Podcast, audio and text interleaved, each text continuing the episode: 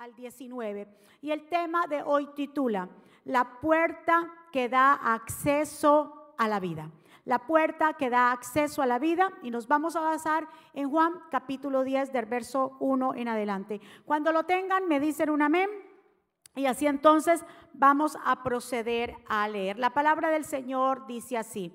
De cierto, de cierto os digo, el que no entra por la puerta en el, redil de las ovejas, sino que sube por otra parte, ese es ladrón y salteador. Mas el que entra por la puerta, el pastor de las ovejas es. A este abre el portero y las ovejas oyen su voz. Y, a sus ovejas llama por su nombre y las saca. Cuando ha sacado fuera todas las propias, va delante de ellas y las ovejas le siguen porque conocen su voz. Mas al extraño no seguirán, sino que huirán de él, porque no conocen la voz de los extraños. Esta, esta, alegoría les dijo Jesús, pero ellos no entendieron qué era lo que les decía. Volvió pues Jesús a decirles, de cierto, de cierto os digo, yo soy la puerta de las ovejas. Todos los que antes de mí vinieron, ladrones y salteadores son pero no los oyeron las ovejas. Yo soy la puerta. El que por mí entrare será salvo, y entrará y saldrá y hallará pastos. El ladrón no viene sino a hurtar, matar y destruir. Yo he venido para que tengan vida y para que la tengan en abundancia. Yo soy el buen pastor. El buen pastor su vida da por las ovejas, mas el, asalariado el que no es pastor, de quien no son propias las ovejas, ve venir al lobo y deja las ovejas y huye. Y el lobo arrebata las ovejas y las dispersa. Así que el asalariado huye porque es asalariado y no le importan las ovejas. Yo soy el buen pastor y conozco mis ovejas y las mías me conocen. Así como el Padre me conoce y yo conozco al Padre y pongo mi vida por las ovejas, también tengo otras ovejas que no son de este redil. Aquellas también debo traer y oirán mi voz y habrá un rebaño y un pastor. Un rebaño y un pastor. Por eso me ama el Padre, porque yo pongo mi vida para volverla a tomar. Nadie me la quita, sino que yo de sí mismo la pongo. Tengo poder para ponerla y tengo poder para volverla a tomar. Este mandamiento recibí de mi Padre. Que vamos a orar y que el Señor nos bendiga a través de su palabra. Mi Señor amado, estamos aquí reunidos el primer día de la semana. Hemos llegado a este lugar a congregarnos como tus hijos y conjuntamente, unidos y unánimes, alabarte a ti. Señor Padre, tu palabra que es santa y bendita tu palabra que penetra hasta partir el alma, Señor, y penetra hasta lo más profundo del corazón y escudriña los corazones. Señor, que salgamos de aquí transformados.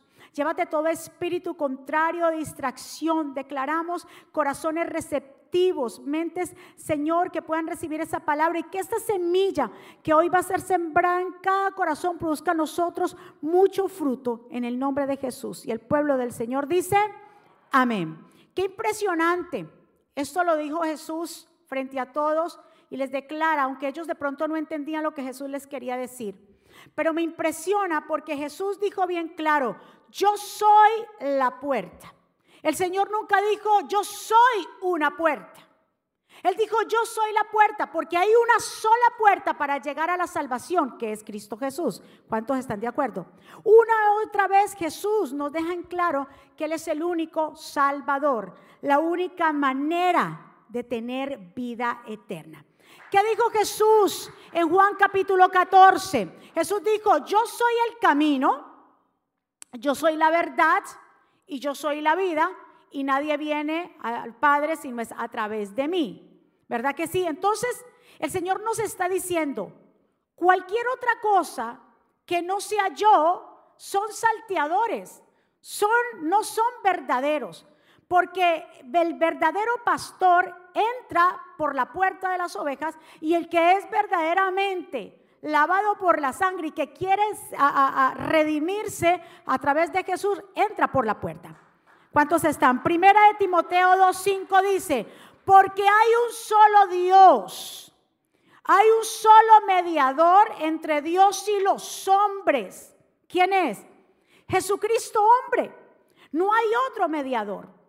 La gente puede salir, cualquier persona, decir cualquier cosa y ahora más que estamos viviendo en tiempos tan difíciles.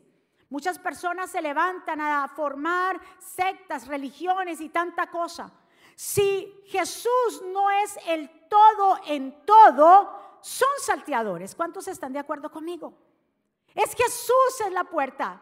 Mucha gente dice, no, pero es que todos los caminos conducen a Dios. No, porque Él dijo, yo soy la puerta. No dijo, yo soy una de las puertas. Hay un solo camino. Y eso es lo que nosotros como cristianos es la base de nosotros. Jesús es la puerta correcta que nos lleva por el camino de la salvación. Y aquí es donde mucha gente se enoja y se incomoda porque quiere su propia manera, su propio camino. Quieren adorar a Dios según lo que ellos crean, según lo que a ellos les parezca más cómodo. Jesús nos está hablando aquí que no es como yo crea o como usted crea. Es como Él lo ha estipulado, es como Él lo ha dejado, es como Él lo ha declarado. ¿Cuántos están? Porque entonces seríamos también salteadores. No seríamos reales. Hay que entrar por dónde? Por la puerta. Aquel, dice el Señor, aquel que quiere saltar el cercado son ladrones y son salteadores, no son verdaderos. Nosotros cuando entramos por esa puerta, porque la puerta representa a Jesús, por eso Él dijo, yo soy la puerta. Y le dije anteriormente, aquí es donde mucha gente se enoja, porque quieren hacer como ellos quieran. Uno de los personajes que se enojó en la Biblia porque quería ser como quiera, fue Caín.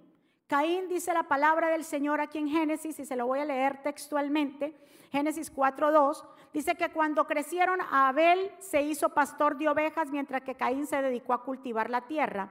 Al llegar el tiempo de la cosecha, Caín presentó algunos de los cultivos, diga conmigo algunos, de los cultivos como ofrenda para el Señor. Abel también presentó una ofrenda, pero esta cómo fue? Dice que la ofrenda fue las mejores partes de algunos de los corderos, que eran las primeras crías. Entonces, vemos acá las diferencias. A ver, eh, Caín llevó algunos de sus cultivos. ¿Los dos llevaron ofrenda? Sí, los dos llevaron ofrenda. Ahí estamos bien. ¿Cuál fue la diferencia en cuanto a la convicción, la fe y la actitud por lo cual se llevó? Ejemplo, Caín dice, que llevó algunos de los frutos. Mas Abel dice que él no llevó algunos, sino que él hizo dos cosas. Llevó lo mejor y lo primero. ¿Cuántos están?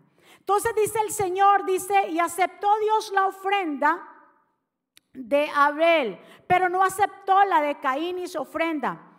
Esto hizo que Caín se enojara mucho. Ya se lo dije que la gente se enoja cuando usted le dice que verdaderamente el único camino para llegar al Padre es Jesús, que hay que hacer, hay que arrepentirse, hay que vivir una vida en santidad, hay que seguir el camino de la verdad, y la gente no quiere eso porque lo quieren a su manera, a según su convicción, a según lo que ellos crean, a como ellos les convenga. Pero aquí vemos que el Señor le dijo, le dijo a Caín, ¿por qué estás tan enojado, Caín? Preguntó el Señor a Caín.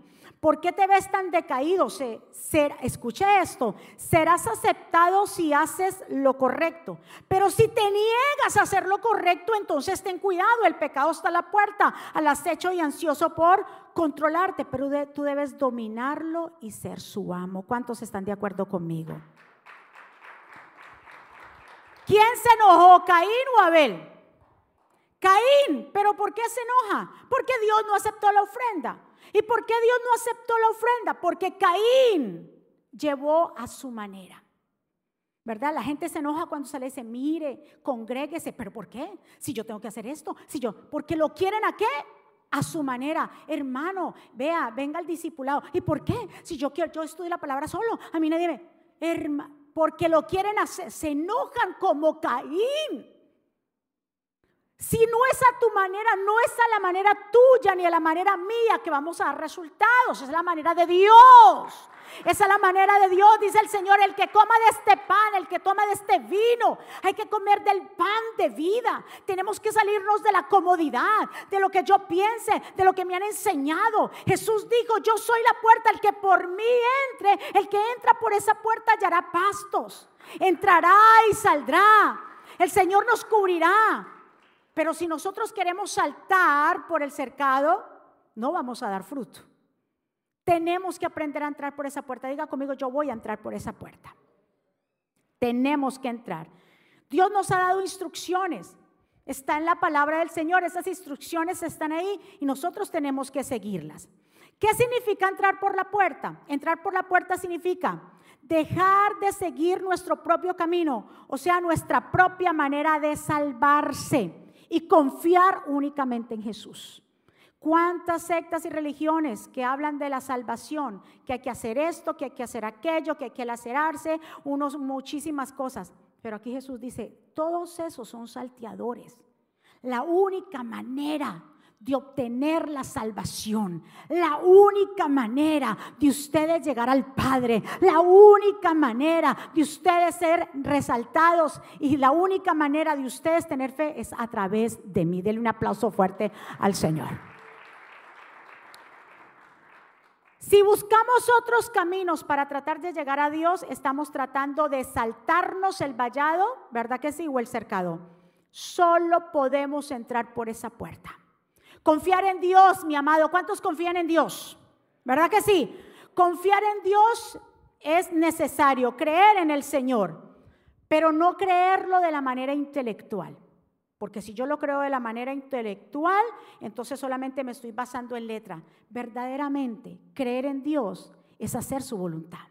Creer en Dios es buscarlo. Creer en Dios es hacerme a un lado. Creer en Dios es como cuando alguien está hambriento y busca comida. Es como aquel que está sediento y busca el agua. Es como aquel que tiene esa necesidad y busca de Dios.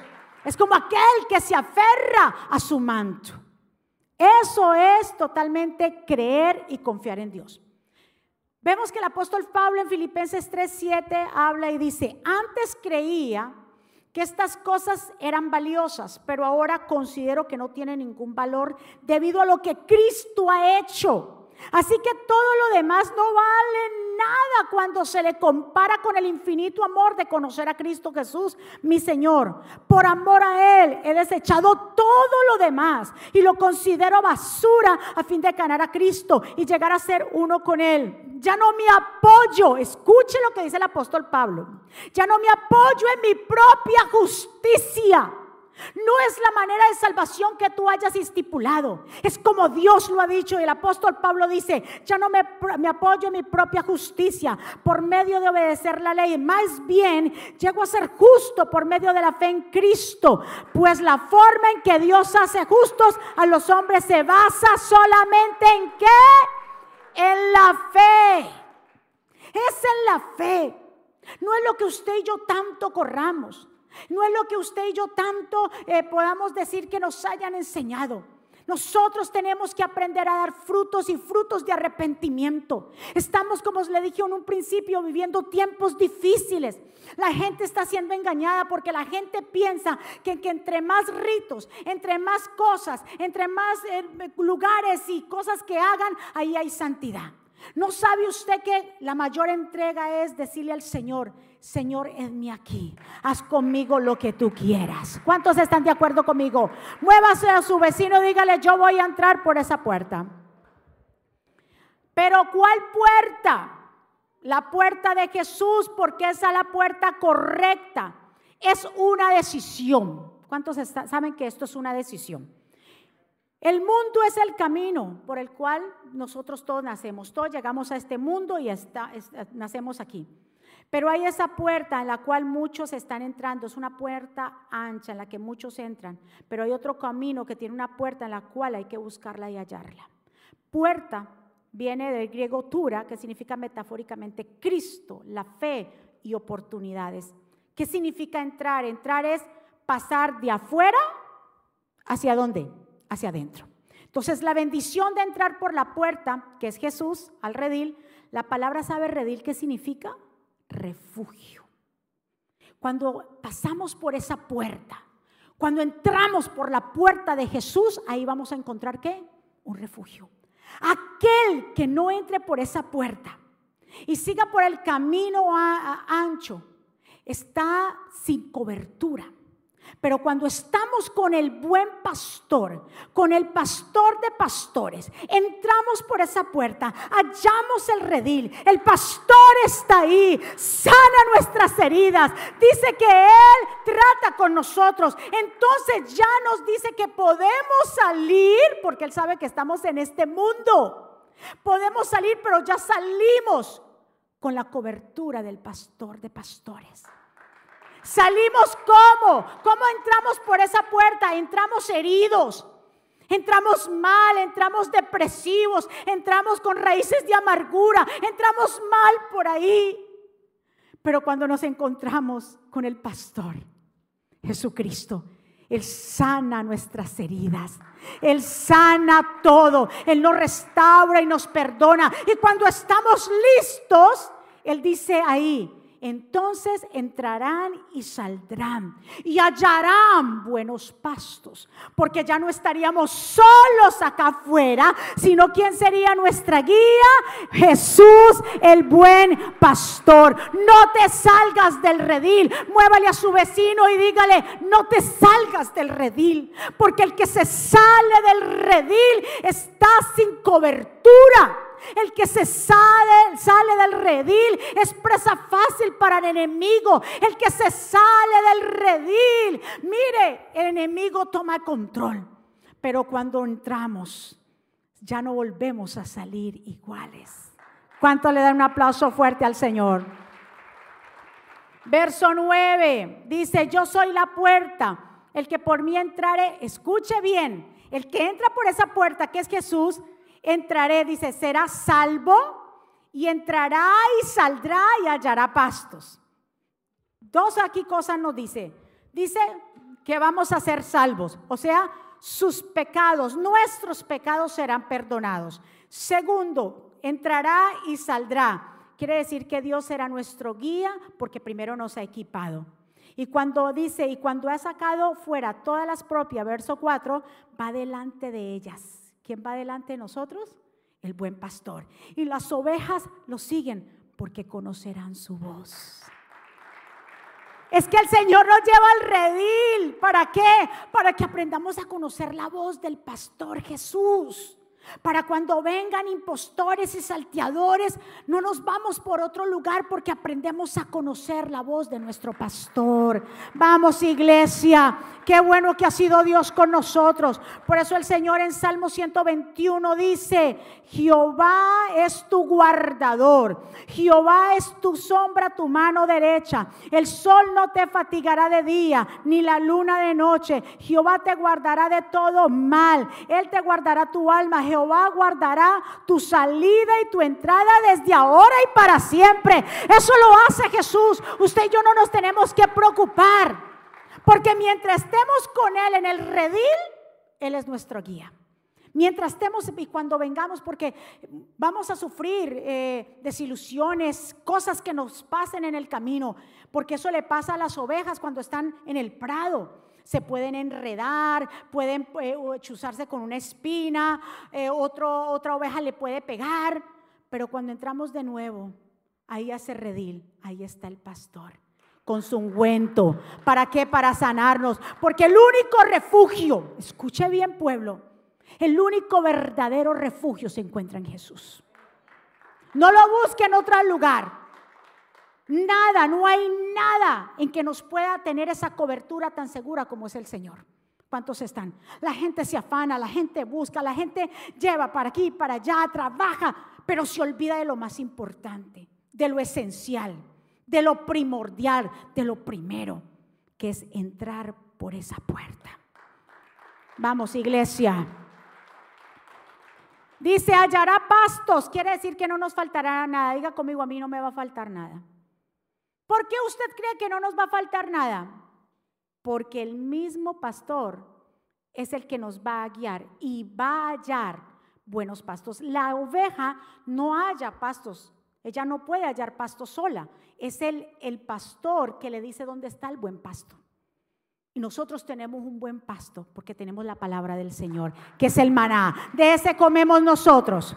El redil es el campo de entrenamiento donde salimos preparados y ungidos para enfrentar a los lobos. Porque el Señor dijo que nos íbamos a enfrentar con quién?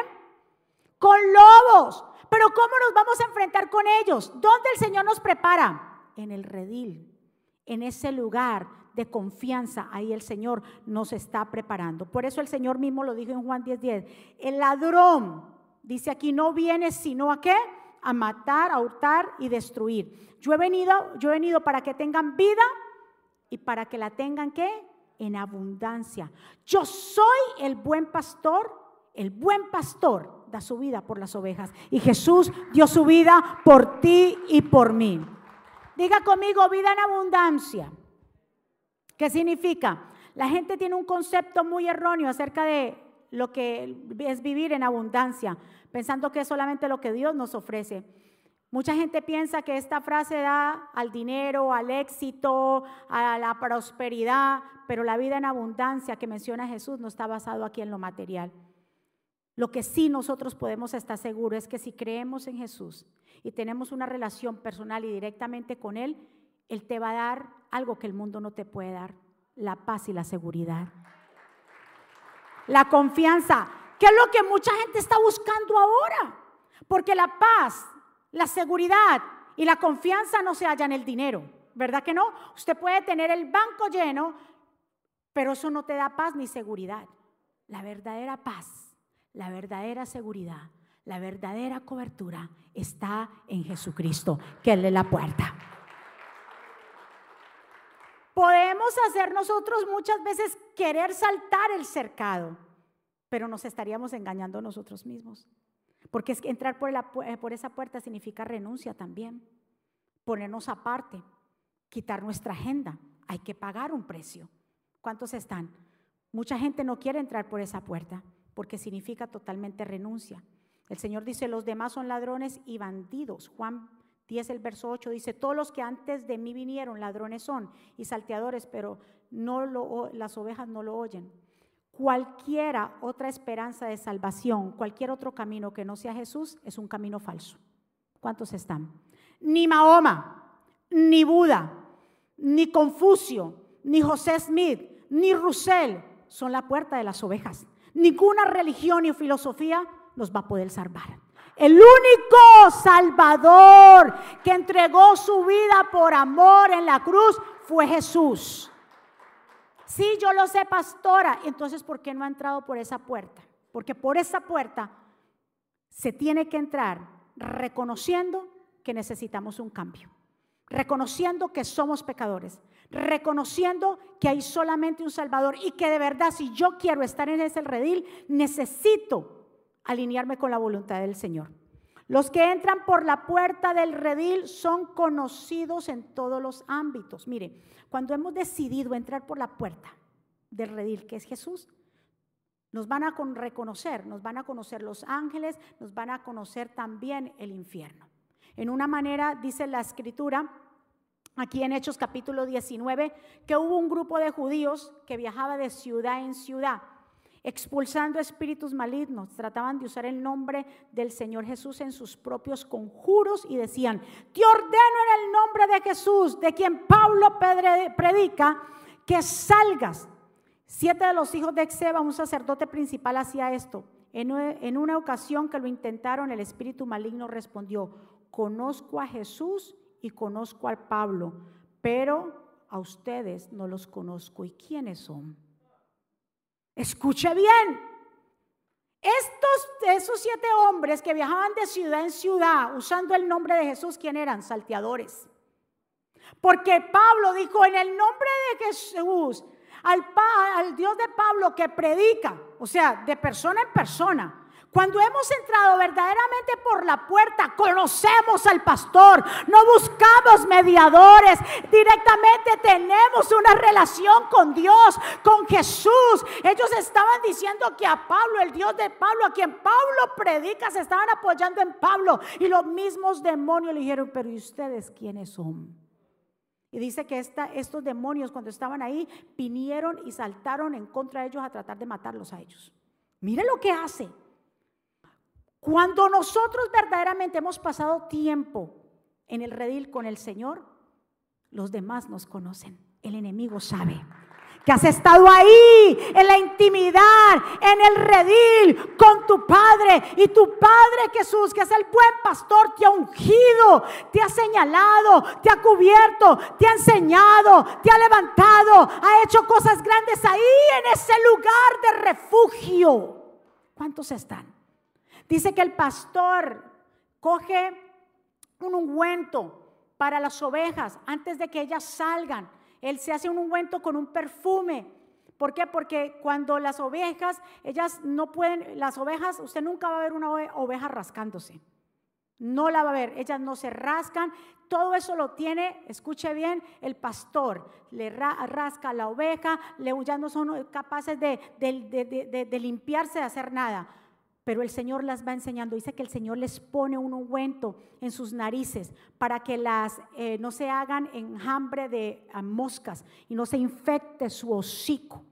Entonces Él cada vez que las va a sacar a la, pradera para que buscarle pastos, Él las unge y les pone, Él las sana, las cura, las que están pierniquebradas, eso lo hace donde? En el redil.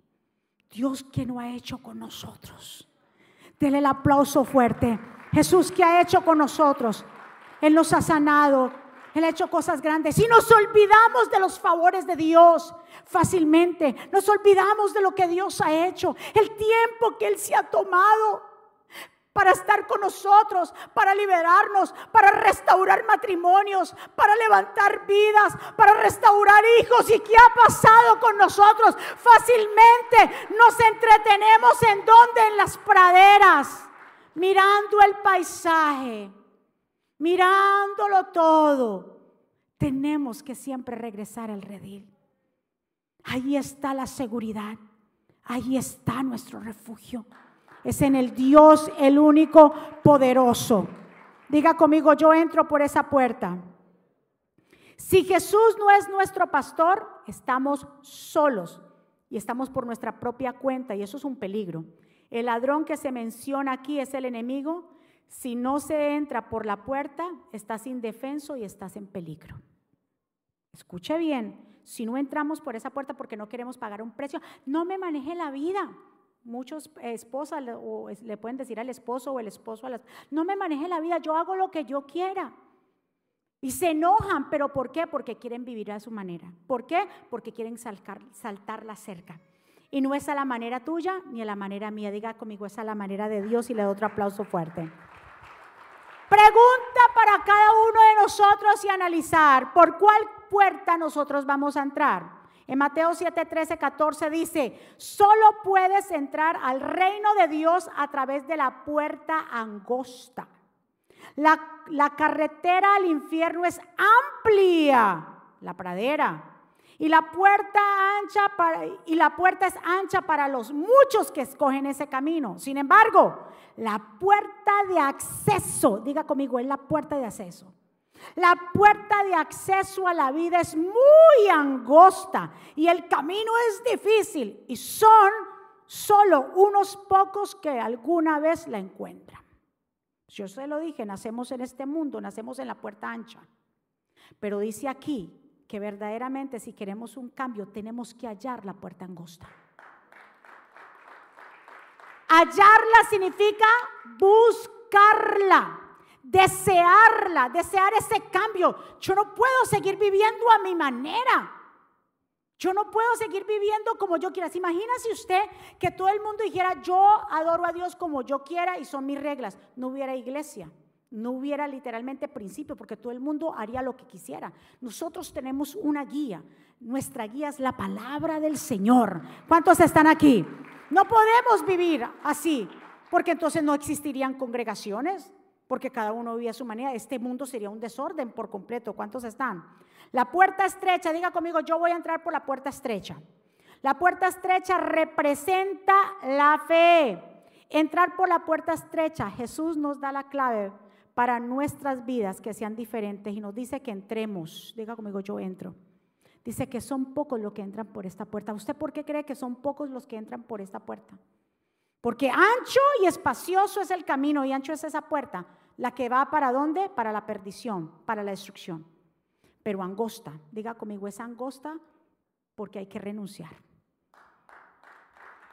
Hay que sacarse el orgullo, como decía el pastor, el ego, renunciar a todas esas cosas que nos encontramos por la pradera. Tenemos que entrar por esa puerta angosta, Jesús. Pero ahí cuando entremos, ese camino angosto de sufrimiento, porque sí, vamos a ser rechazados y tantas cosas, ese camino es el que nos lleva a la vida eterna. Denle un aplauso fuerte. La puerta ancha es el camino que dice es espacioso y lleva a la perdición, destrucción. Y son muchos los que están entrando por esa puerta, lo dice la escritura, porque esta puerta es muy notoria. La puerta ancha es fácil, todo el mundo la ve, todo el mundo entra y hay gente que dice, por donde va la multitud. Usted no ha visto que a mí me nos ha pasado así, que hay un carril cerrado, eso nos ha pasado al pastor, digamos un carril cerrado en un lugar que no conocemos. Nosotros, ¿y para dónde vamos? ¿Verdad que sí? Cuando de pronto no había GPS. ¿Para dónde vamos? Sigamos donde va todo el mundo. Y una vez seguimos un carro que, y ese carro no iba para otro lugar y nos, nos, dimos la pérdida más grande. Porque, ¿verdad que si uno dice, por dónde va la multitud? Ahí es que todo el mundo va por ahí, no es eso. No todo el tiempo. Escuche muy bien, no, porque dice que esa puerta ancha por ahí todo el mundo entra y le gusta, es ancha, libre pero pocos hallan la puerta angosta. Porque la puerta angosta es una decisión y hay que hallarla, hay que buscarla, hay que desearla, ya casi para terminar y adelantar. Necesitamos ser sanados por el buen pastor. Si usted y yo salimos de ese redir sin la cobertura del buen pastor, que yo le dije que estamos en peligro. Porque el pastor es el que nos unge. ¿Dónde? en el redil. Allí el pastor nos, antes de salir, Él nos unge. Las ovejas, somos sus ovejas de su prado. Salmo 25 dice, oh Dios, en ti confío, mi alma, Dios mío, en ti confío. ¿Usted confía que usted tiene el buen pastor Jesús a su lado? Si usted sabe que Él es su buen pastor, Él lo va a cuidar a usted. El salmista David lo dijo en el verso en el capítulo 23 de Salmo. Jehová es mi pastor. Y todos no lo sabemos, nada me faltará. Me llevará por donde? Por delicados pastos. Me hará descansar junto a aguas de reposo. Ahí me pastoreará. Reconfortará mi alma. Me llevará por sendas de justicia por amor a su nombre. Somos ovejas de su prado. Salmo 103. Él nos hizo. Él nos hizo y no nosotros a nosotros mismos. Pueblo suyo somos y ovejas de su prado. Somos de Él. Usted no le pertenece al enemigo ni sus hijos. Somos de su prado. Ovejas suyas somos. Déjate ungir por el Señor. Él es el único que puede sanarte. Que cuando el mundo nos hace trizas, cuando hay engaño, cuando hay tantas cosas con las que nos encontramos en el mundo, podemos entrar ahí. Y ahí el buen pastor nos sana. Ahí el buen pastor nos unge. Ahí el buen pastor trata con nosotros. No salgas sin la cobertura de tu pastor. No trates de saltar el cercado y hacerlo a la manera tuya. No va a funcionar, pueblo. No va a funcionar. Cuando el Señor nos dice acércate a mí a la oración, si tú no oras, ¿qué relación puedes tener con Él? Si tú nos lees la palabra, ¿cómo lo vas a conocer? Si tú no te congregas, ¿cómo entonces vas a reflejar el amor de Dios a otros? Si nos servimos en la casa, ¿Cómo yo le puedo decir, aquí está tu servidor cuando literalmente no hago nada? Mi amado, Él es el buen pastor, dijo, y yo doy la vida por mis ovejas. Él literalmente la dio por pasión y por amor. Nosotros somos ovejas, sus ovejas y Él nos conoce. Dice que Él conoce a cada una. Él te conoce a ti desde el vientre de tu madre y sabe todo lo tuyo y sabe tu necesidad y Él no te dejará solo. Él dijo en Mateo 28, 20, dijo, yo estaré con ustedes hasta el fin. ¿Con quien yo hablo en esta mañana hoy aquí? Él estará contigo y conmigo hasta el fin, porque el buen pastor nunca deja sus ovejas. Te podrá dejar quien te deje, hijos, padre, madre, esposo, esposa, pero hay uno que nunca te va a dejar y te va a defraudar. Se llama Jesucristo. Todos aquellos que dice que vinieron anteriormente en su nombre, que tal vez quisieron, como estos siete personas que quisieron expulsar demonios sin conocerlo. Toda esa gente que ha dicho que son dioses, como se los nombré, tienen una tumba y ahí la gente lo visita. Jesús no tiene tumba porque la tumba está vacía. Él está vivo y vivo para qué? Para guiarnos en esta tierra. Denle un aplauso fuerte al Señor. Porque el Señor nos prepara dónde? Ahí en el redil. El buen pastor preparó a sus discípulos. Dice que Jesús oró por ellos en Juan 17. Sopló sobre sus discípulos también y le dijo, reciban el Espíritu Santo, Juan 20. Jesús lava los pies de sus discípulos en Juan capítulo 13. Él preparó a sus discípulos así como te ha preparado a ti, a mí. Él los equipó antes de mandarlos al mundo. Él reveló los secretos de las parábolas. Calmó sus temores porque el buen pastor los protegió de las desilusiones.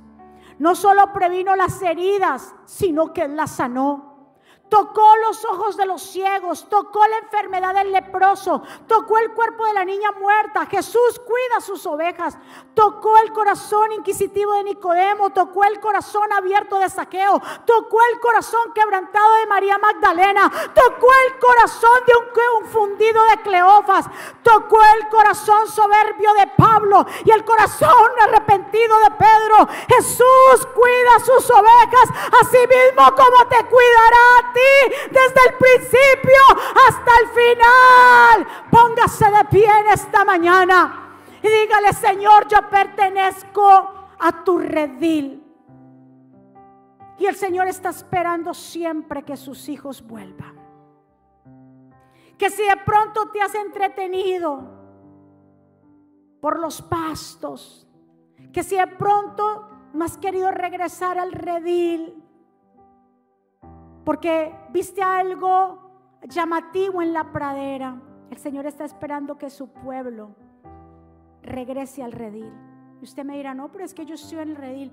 ¿Cuántas personas que dicen que son cristianos, que van a la iglesia, pero lo hacen por cumplir, porque es domingo y en la semana, en la semana Dios cuenta que tú lo busques Fuera de Dios estamos sin cobertura.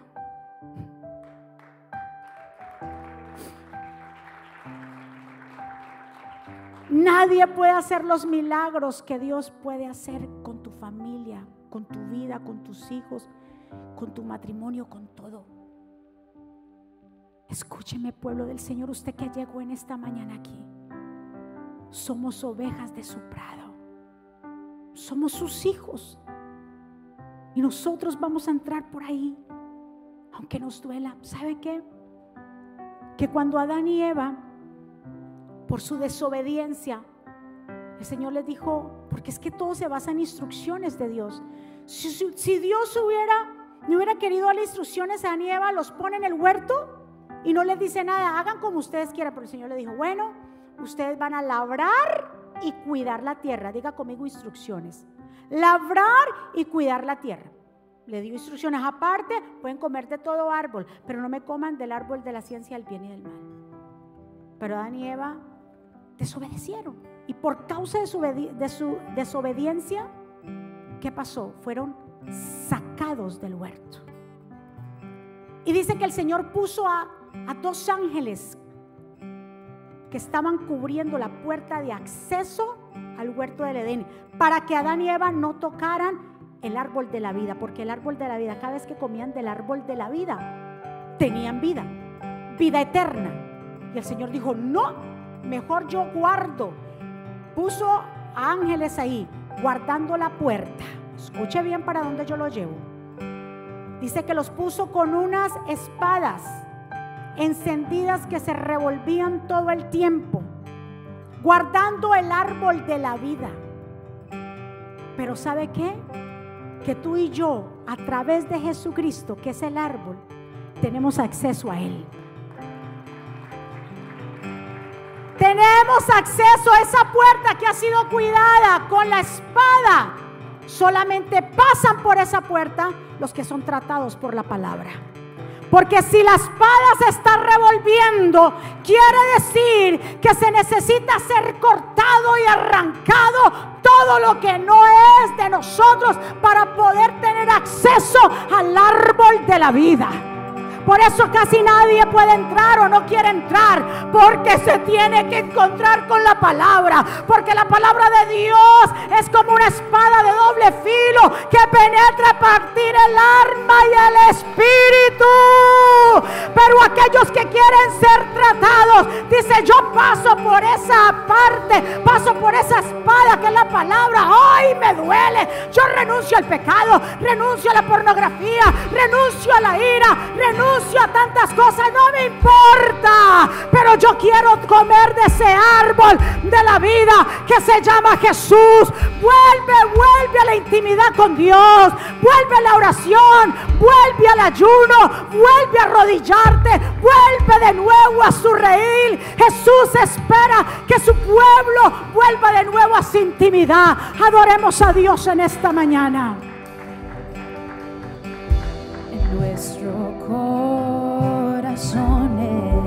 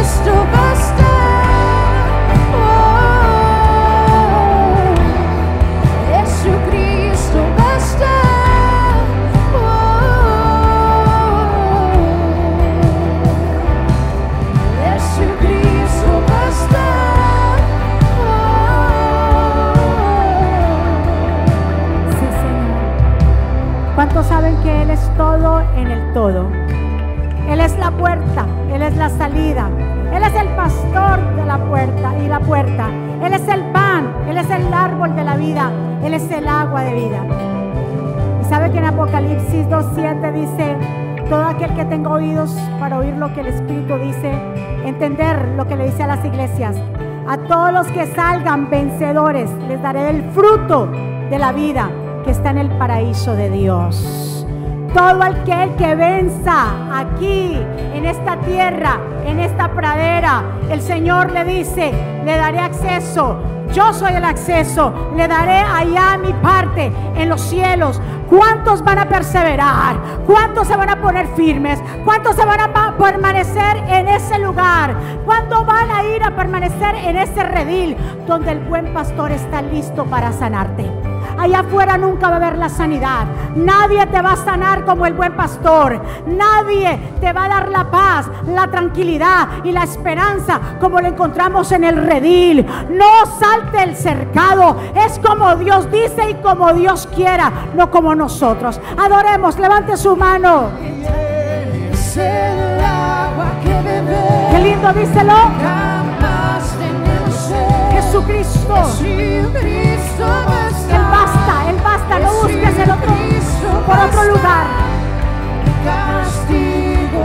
Y su herencia, Su herencia me entregó. Jesucristo basta. Jesucristo basta. Jesucristo basta. Es el agua que a beber. Nunca más. Jamás tendremos sed. Jesucristo basta. Jesucristo basta. Jesucristo. Escóndete en ese lugar. Aférrate en ese redil. Ahí te está esperando.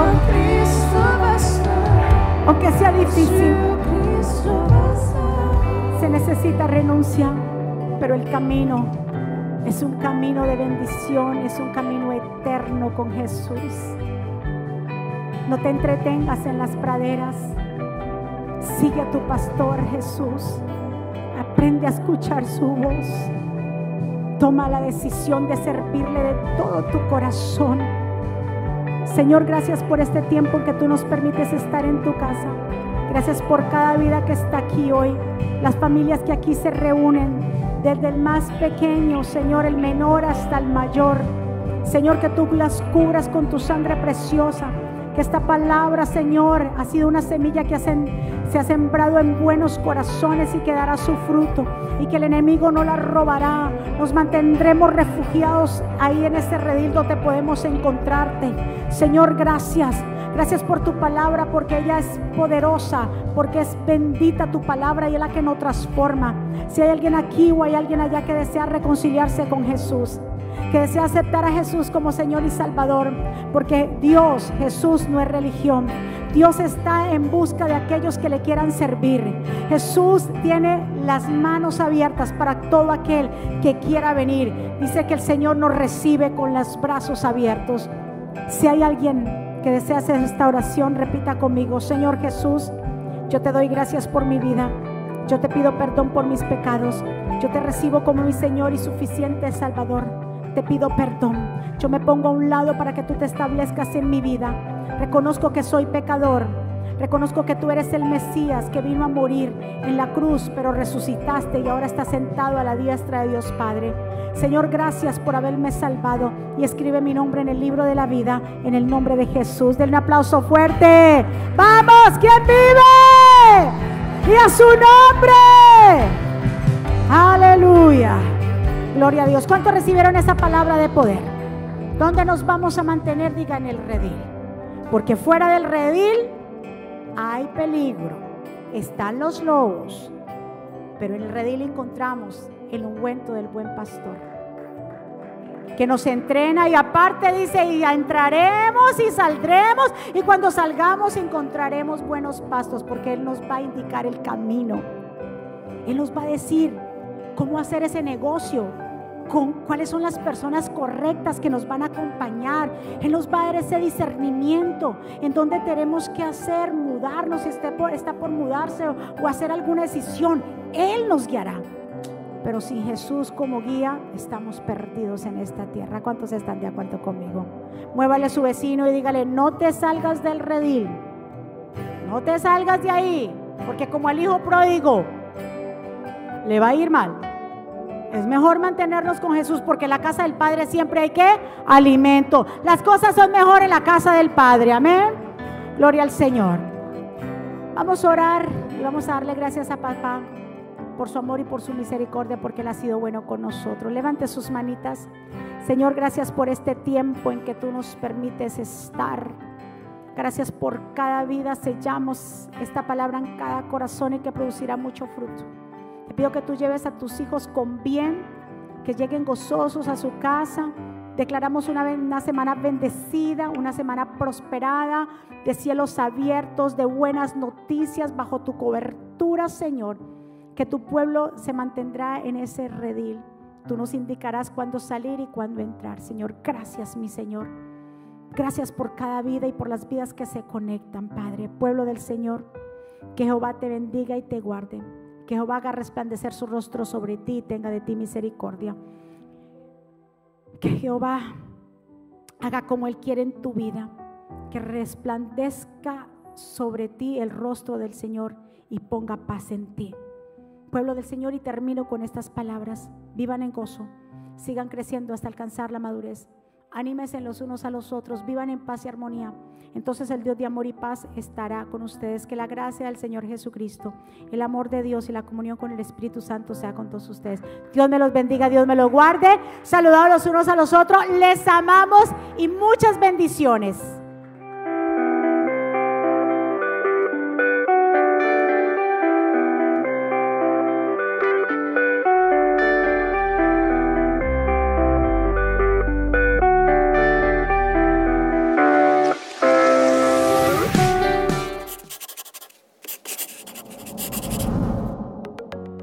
¿Quieres estar al día con todos los eventos de la pastora Mónica Jaques y Ministerio Jesucristo Vive? Ahora lo puedes hacer. Introduciendo la aplicación Mónica Jaques, ahora disponible en la tienda de aplicaciones de Apple y Google. Es muy fácil de usar y contiene un menú útil y de acceso rápido. Ahora podrás acceder al último libro de la pastora Mónica, eventos, palabras de fe e incluso comunicarte con nosotros vía chat. También puedes seguirnos en Facebook, Instagram, Twitter y YouTube para ver servicios de poder en vivo y recibir reflexiones, palabras de aliento y mensajes diarios. No esperes, descarga la aplicación ahora.